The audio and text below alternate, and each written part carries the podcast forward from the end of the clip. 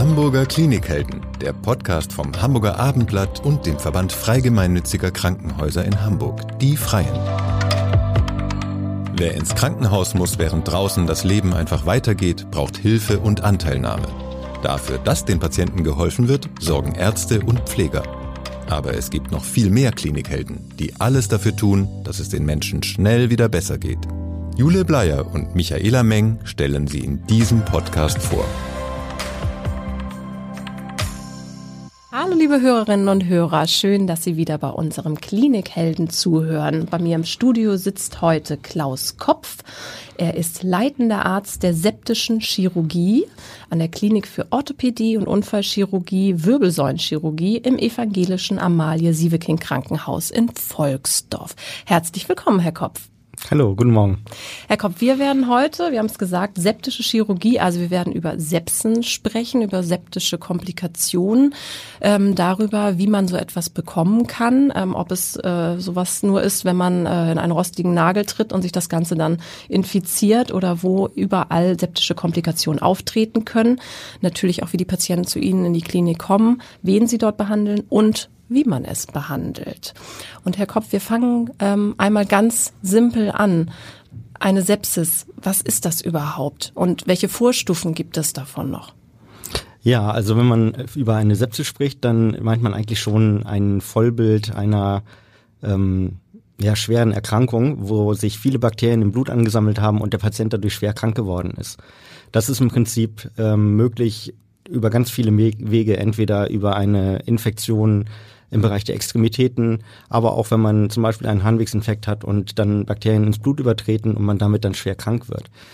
Es gibt aber viele Vorstufen der Sepsis, ähm, im Prinzip septische Komplikationen nach offenen Wunden, nach Nageltrittverletzungen, aber auch nach offenen Brüchen oder Operationen, äh, auch Injektionen, die dann zu Infektionen führen können. Und das ist eigentlich das Kerngeschäft, was wir erstmal behandeln.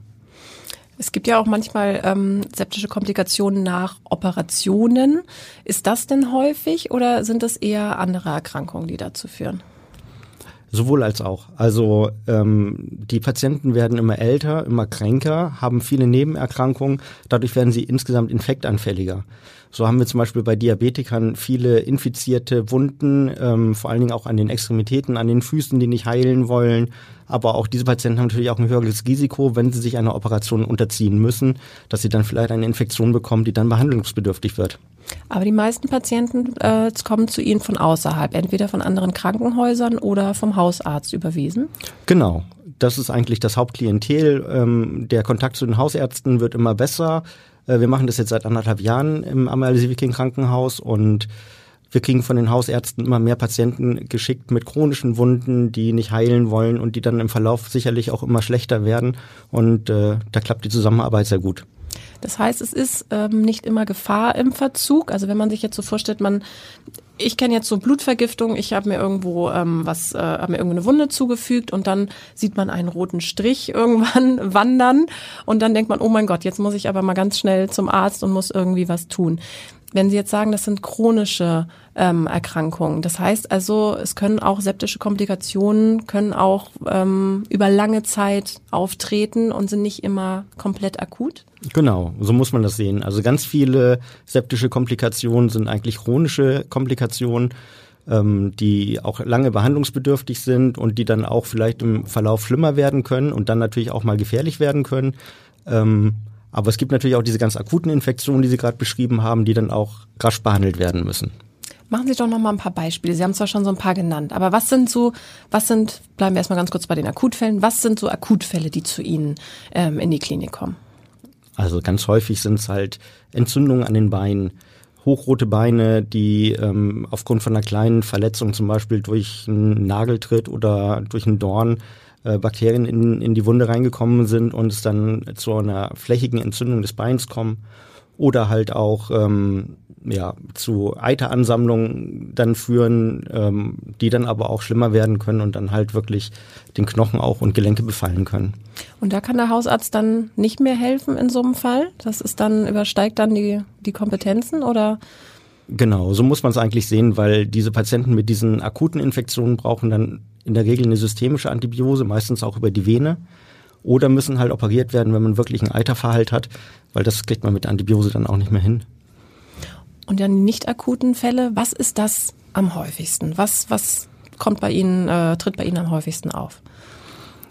Also sehr häufig sind wirklich Diabetiker mit infizierten diabetischen Füßen. Das Problem ist bei den Diabetikern, dass die Durchblutung schlechter wird im Laufe der Jahre, dass das Gefühl schlechter wird. Die bekommen eine sogenannte Neuropathie, eine Polyneuropathie und haben einfach diese, diese Schmerzempfinden nicht mehr, bekommen dadurch Wunden an den Füßen und durch diese schlechte Durchblutung ähm, und durch den Diabetes ist insgesamt das Immunsystem schlechter und es kommt dann halt zu diesen Entzündungen, zu diesen chronischen Wunden, die dann auch über viele, viele Wochen und Monate dann vielleicht konservativ behandelt werden, aber nicht zur Ausheilung gebracht werden können. Was noch? Also Diabetes ein großer Fall. Was, genau. was tritt noch auf? Also im Prinzip trifft es natürlich alle äh, Patienten, die irgendeine Art von Immunsuppression haben, wie zum Beispiel Rheumatiker, die äh, Cortison einnehmen müssen oder andere, andere Antirheumatika oder Patienten, die eine Chemotherapie bekommen aufgrund eines Krebsleidens. Die sind alle ähm, vermehrt gefährdet, aber auch Patienten, die zum Beispiel mal einen offenen Bruch hatten und dann äh, eine Operation haben mussten mit einer Plattenosteosynthese. Auch da kann es dann zu chronischen Entzündungen kommen, wo dann äh, zum Beispiel eine Operation dann nochmal nötig wird. Das müssen Sie nochmal erklären. Eine Platten was? Eine Plattenosteosynthese heißt im Prinzip, dass man ähm, einen offenen oder überhaupt einen Knochenbruch mit einer Platte und Schrauben stabilisiert, so wie man das ja vielleicht auch schon häufiger mal gesehen hat irgendwo auf Röntgenbildern. Und da sind dann äh, Bakterien, die dann zu Entzündungen führen oder wie? Oder reagiert der Körper einfach auf diesen Fremdkörper? Nee, das sind dann schon meistens Bakterien. Insbesondere bei offenen Brüchen kann es natürlich sein, dass im Rahmen des Bruches Bakterien mit in die Wunde hineinkommen die können sich auch viele, viele Monate und Wochen ruhig verhalten. Und manchmal ist es auch erst so, dass nach Monaten oder auch Jahre später erst zu einer Infektion kommt und dann die Platte entfernt werden muss. Und dann ist häufig der Bruch auch zum Glück schon ausgeheilt, sodass es dann relativ, relativ einfach ist zu behandeln. Manchmal sind es aber auch ähm, ja, schwere Komplikationen, sodass der Bruch gar nicht heilt aufgrund der Infektion. Und dann wird die, auf, äh, wird die ganze Behandlung natürlich deutlich komplizierter. Wie tritt, also wenn das jetzt der erste Fall ist, wo es über Jahre eigentlich alles in Ordnung ist, was, was passiert dann plötzlich? Wie merkt das der Mensch? Der ja, Patient? es ist dann meistens schon, dass es einfach rot wird oder und heiß wird. Manchmal bilden sich aber auch Eiteransammlungen, die dann nach außen austreten. Oder Patienten merken einfach immer einen dumpfen Schmerz im Knochen und kommen dann zum Arzt und merken, dass was nicht in Ordnung ist. Also es gibt wirklich auch Fälle, die von Patienten, die vor vielen, vielen Jahren mal einen offenen Bruch hatten, hatten jahrelang keine Probleme und dann gibt es vielleicht irgendwo mal eine Situation, wo das Immunsystem des Körpers beschäftigt ist, weil eine andere Infektion da ist und dann tritt dann an einer Stelle, wo man vorher eigentlich sonst keine Probleme hatte, auf einmal wieder eine Infektion auf und die muss dann behandelt werden. Das ist jetzt bei Knochenbrücken und solchen Platten, haben Sie gesagt, aber das müsste ja dann, gilt ja wahrscheinlich dann für alle Operationen, wo irgendwie etwas im Körper eingesetzt wird. Also ich denke jetzt irgendwie Hüftprothese oder was alles kommt. Also bei allen solchen Operationen kann so ein Risiko bestehen. Genau, richtig. Darüber werden die Patienten natürlich auch mal aufgeklärt vor einer Operation, dass es ein Infektionsrisiko gibt. Das ist zum Glück übersichtlich, aber man muss natürlich sagen, je älter die Patienten werden, gerade bei den künstlichen Gelenkoperationen und je kränker die Patienten sind, umso höher ist natürlich auch das Risiko, dass dann irgendwann vielleicht eine Infektion auftreten kann. Dann haben wir jetzt Diabetes und alle, die eben äh, mit dem Immunsystem äh, ein bisschen ähm, ja, runtergefahren sind. Wir haben diese Operation. Gibt es noch weitere Schwerpunkte, also an Patienten, wo eben solche Infektionen auftreten können, die zu Ihnen kommen? Ja, also es muss nicht unbedingt immer eine Gelenkprothese sein, die eine Infektion hat. Es gibt auch die sogenannten MPEme, das sind Infektionen von normalen Gelenken, also von nativen Gelenken, also von einem Kniegelenk oder einem Hüftgelenk oder auch andere Gelenke, Schultergelenk, Ellengelenk, alle können betroffen sein, wo es im Prinzip durch eine Keimverschleppung über die Blutbahn dann sich Bakterien im Gelenk absiedeln und es dann, oder manchmal ist auch durch eine Injektion, kann auch passieren, dass sich dann ähm, Bakterien im Gelenk ansiedeln und das ist dann ein chirurgischer Notfall, der dann auch ganz akut behandelt werden muss. Was für Injektionen werden das dann? Also ja, es gibt natürlich Patienten, die zum Beispiel Arthrose im Knie haben, die gelegentlich mal eine Cortison oder auch eine Hyaluronsäure-Injektion bekommen ins Knie. Das wird sehr häufig gemacht und es geht auch sehr, sehr häufig, fast immer gut.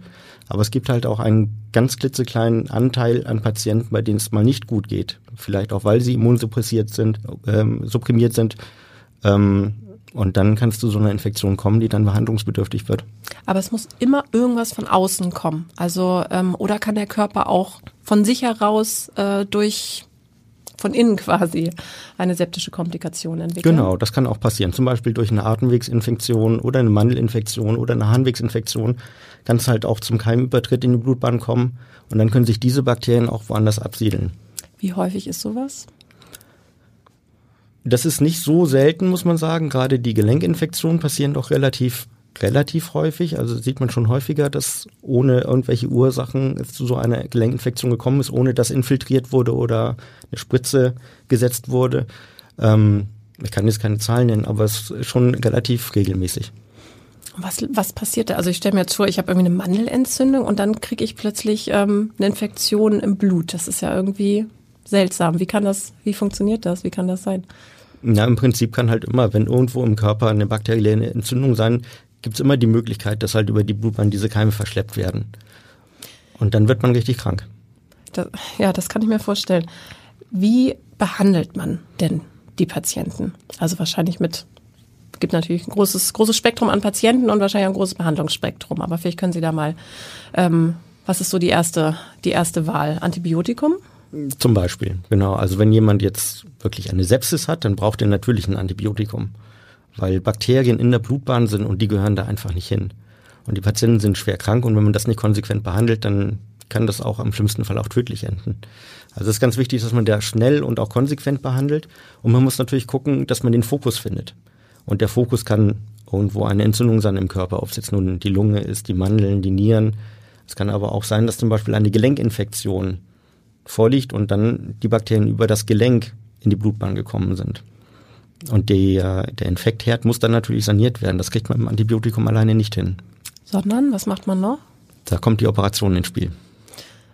Ja, Sie, Sie gucken, genau. genau. Was, was, äh, das ist wahrscheinlich, äh, sind wahrscheinlich keine sehr angenehmen Operationen. Genau, das sind, also die septischen Operationen, muss man sagen, sind meistens große Operationen ähm, weil man sehr radikal operieren muss. Das heißt, wenn Sie zum Beispiel so einen Gelenkinfekt haben, muss alles, was an infizierten Gewebe ist, entfernt werden. Ähm, man kann, wenn man ganz früh, zum Beispiel bei einem Gelenkinfekt ganz früh ist, dann kann man das über eine Kniegelenkspiegelung zum Beispiel versuchen, wenn es jetzt das Knie betrifft, und versuchen, somit den, äh, den Infekt zu beherrschen. Manchmal funktioniert das aber auch nicht. Oder wenn die Infektion schon zu lange vorliegt, dann muss man das ganze Gelenk eröffnen und die Gelenkschleimhaut entfernen, Antibiotikumträger einlegen, die sich dann auflösen und dann kann man damit dann die Infektion beherrschen. Muss man auch manchmal ganze Extremitäten entfernen? Das ist auch manchmal so, aber das ist zum Glück relativ selten. Also wir als ähm, septische Chirurgen haben eigentlich, äh, wir versuchen immer einen rekonstruktiven Auftrag zu erfüllen. Das heißt also, wenn es irgendwie geht, versuchen wir Extremitäten zu erhalten. Und das gelingt in dem allermeisten Teil der Fälle, sofern es natürlich sinnvoll ist. Man muss immer gucken, ob es für den Patienten angemessen ist, weil diese Be Behandlungen manchmal sehr lange dauern können, also auch über Monate. Und das muss man natürlich auch überlegen, ob man das dem Patienten noch zumuten kann. Das hängt ein bisschen vom Lebensalter und vom Allgemeinzustand des Patienten ab oder ob eventuell nicht eine Amputation am Ende doch die bessere Lösung für den Patienten ist, um ihn wieder schnell wieder mobil zu bekommen und äh, Lebensqualität zu bekommen und ihn auch vielleicht schnell wieder in die Häuslichkeit zu bekommen. Wenn man natürlich aber einen jungen Patienten hat und der den Wunsch hat, sein Bein zu behalten, dann sind es häufig sehr, sehr aufwendige, rekonstruktive äh, Operationen, die man machen muss. Und man kommt auch nicht mit einer Operation hin, sondern es sind manchmal viele Operationen, die der Patient über sich ergehen lassen muss. Da kann man von, ähm, wir können große Knochendefekte aufbauen, zum Beispiel, wenn vom Unterschenkelknochen eine ganze Menge fehlt. Wir können ähm, das über Fixateure behandeln. Das sind alles Sachen, die dann aber auch in einer spezialisierten Abteilung gemacht werden sollten. Und dafür sind wir da. Genau, das äh, gutes gutes Stichwort. Ähm, spezielle Abteilung. Das ist ja schon wirklich etwas Besonderes am Amalia Sieveking Krankenhaus, dass es wirklich eine Abteilung wie die Ihre gibt. Ähm, an, gibt es das an vielen? Also gibt es wahrscheinlich dann nicht an vielen Krankenhäusern in Hamburg, oder? Es gibt noch andere Krankenhäuser, die das anbieten. Ich glaube, wir haben hier in Hamburg eine relativ hohe Dichte an septischer Chirurgie, aber der Bedarf ist auch da die äh, Patienten kommen ja auch nicht nur aus Hamburg, sondern auch, muss man sagen, eigentlich aus ganz Norddeutschland oder manchmal auch weiter her, weil der Bedarf einfach da ist. Und ähm, ja, es ist schon was Besonderes und es ist auch sinnvoll, dass solche Komplikationen in einer solchen Spezialabteilung vom Spezialisten behandelt werden, weil das einfach schneller Was ist, wenn man es nebenbei macht in der normalen äh, Chirurgie behandeln würde? Also ich denke, dass viele Kliniken auch septische Komplikationen handeln können und ihre eigenen septischen Komplikationen sicherlich auch versuchen selbst zu handeln. Das ist auch total okay. Wenn man aber irgendwann merkt, dass man nicht mehr weiterkommt, dann sollte man spätestens dann in ein septisches Zentrum verlegen. Also es, ich weiß noch von Patienten aus meiner vorherigen Klinik, die mir dann gesagt haben, es kann ja überhaupt nicht sein, ich bin in der anderen Klinik 20 Mal operiert worden und es ist nicht gut geworden und sie operieren mich einmal und alles ist in Ordnung. Also solche Fälle gibt es halt, weil einfach dann häufig nicht radikal genug operiert wurde oder vielleicht auch einfach dann ja das, das geschulte Auge einfach nicht da war für das, was man wirklich noch entfernen muss, vielleicht, um dann zum Erfolg zu kommen. Klar, wenn man das wirklich alltäglich macht, dann weiß man natürlich, ist man natürlich auch dann in dem Fall spezialisiert. Wie sieht denn so ein Tag, so ein Alltag von Ihnen aus? Stehen Sie jeden Tag im OP oder fast jeden Tag? Ja, eigentlich schon, genau. Ähm, ich bin ja nicht nur rein septischer Chirurg, das heißt also, ich bediene auch als Oberarzt in der aseptischen Unfallchirurgie und Orthopädie die Dienste mit und auch die Operation. Aber ich bin vor allen Dingen natürlich für die septischen Patienten da und mache das mit einem Kollegen zusammen, der das auch schon lange macht und auch sehr kompetent ist. Wie ist denn, wie sind Sie denn an dieses ganz spezielle Fach gekommen? Sie haben ja auch einen interessanten Werdegang und vielleicht hilft das ja auch dadurch, dass Sie so ähm, umfassend zupacken können in der OP, weil Sie ähm, ja was Handwerkliches gelernt haben. Sie sind nämlich eigentlich äh, von Haus aus Automechaniker. Ja, genau. Ähm, ja, von Haus aus kann man. Ich habe dann, ich habe die Ausbildung zum Automechaniker gemacht. Ich wollte eigentlich früher mal Maschinenbau studieren und bin dann eigentlich über den Zivildienst an die Medizin gekommen und hatte dann aber ähm, vor meinem geplanten Maschinenbaustudium dann die Ausbildung zum Automechaniker gemacht, habe dann auch noch drei Monate als Automechaniker äh, gearbeitet und habe dann aber einen Studienplatz bekommen für Medizin und habe das dann ausprobiert und habe dann festgestellt, dass es mir Spaß macht. Und äh, für mich war aber von Anfang an klar, dass wenn ich Medizin studiere, kommt für mich eine Unfallchirurgie in Frage, weil das Warum? Weil es auch ein Handwerk ist im Prinzip und äh, das handwerklich mir schon immer Spaß gemacht hat. Und ja, ich glaube, das liegt mir auch am meisten. Wie ist dann Ihr Werdegang? Wie ist es weitergegangen? Also Medizin studiert und dann, ähm, wo kommen Sie her ursprünglich? Sie sind ja kein Hamburger. Genau, gebürtig bin ich Münchner, habe die ersten sechs Jahre meines Lebens in Süddeutschland verbracht und bin dann nach Bremen gekommen mit meinem Vater, der da gearbeitet hat. Und ähm, ja, habe dann da meine schulische Ausbildung gemacht, habe dann später in Mainz studiert Meinen PJ habe ich in Koblenz gemacht und dann bin ich nach Hamburg gegangen an die BG-Klinik, weil ich äh, damals von dem damaligen Leiter der septischen Chirurgie, Hergo Schmidt, mal in meiner Uni dann einen sehr guten Vortrag im Rahmen eines Kongresses dann gesehen habe über die septische Chirurgie in Boberg und ich fand das total klasse, was die gemacht haben. Ja, und so ist ein bisschen das Feuer entstanden. Und wie sind Sie dann ans Amalie Sieveking Krankenhaus gekommen? Ja, im Prinzip durch unseren Chefarzt, Dr. Ping, der hatte mich dann irgendwann mal angerufen und gefragt, ob ich mir das vorstellen könnte und ja, wir haben uns getroffen und wir haben uns gut verstanden und ich fand das Konzept gut und hatte auch Lust, mal was Neues anzufangen. Und so ist es dann entstanden, dass ich ans Amalie gegangen bin und da jetzt die septische Chirurgie mit aufgebaut habe. Können Sie unseren Hörern nochmal ähm, einen Tipp geben, wie verhält man sich? Ich fange jetzt nochmal nämlich ganz, ganz äh, niederschwellig an.